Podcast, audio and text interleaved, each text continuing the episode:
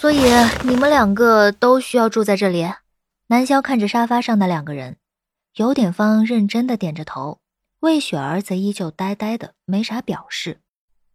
有点方对大家来说还算眼熟，之前都见过，尤其张悠悠对有点方的谈判技巧记忆犹新。但魏雪儿就是个完完全全的陌生人了。既然魏雪儿自己并未开口，那么介绍的任务自然就落在了让她过来的张悠悠的身上。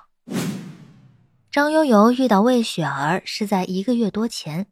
也就是那次他去找苏雨伦聊沈恩飞的事情之后。他从苏氏影业出来之后，并没有立刻开车回去，而是去了星月场。星月场位于城市的东北市郊，是一片占地相当大的商业区，与城市中其他几个商业中心有着一个非常大的不同点，那就是星月场在一片商场环绕的中心处设立了一个独创广场，来来往往的人流配上广场上的艺术摆件以及灯光烘托，这片独创广场成了很多音乐人的起点。从这个城市走出去的歌手，几乎都有在独创广场街头表演的经历。很多慕名而来的年轻音乐人把这里当成了表演的圣地。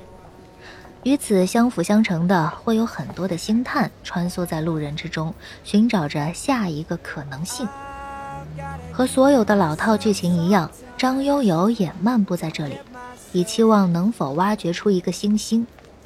通过这次沈恩飞的事件。他有把握捞上一笔，那么就会有余力去拓展下公司的发展。和苏氏影业这种一线经纪公司不同，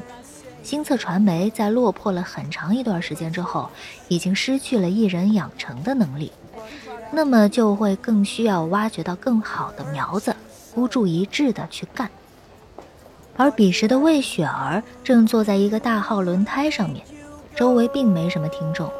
她也没唱什么歌。抱着把吉他，好奇地看着来往的人群，和远远近近、多多少少围成半圆的听众与街头歌手。魏雪儿只是单纯觉得好玩，和冷清的家里不同，这里充满了人间烟火气。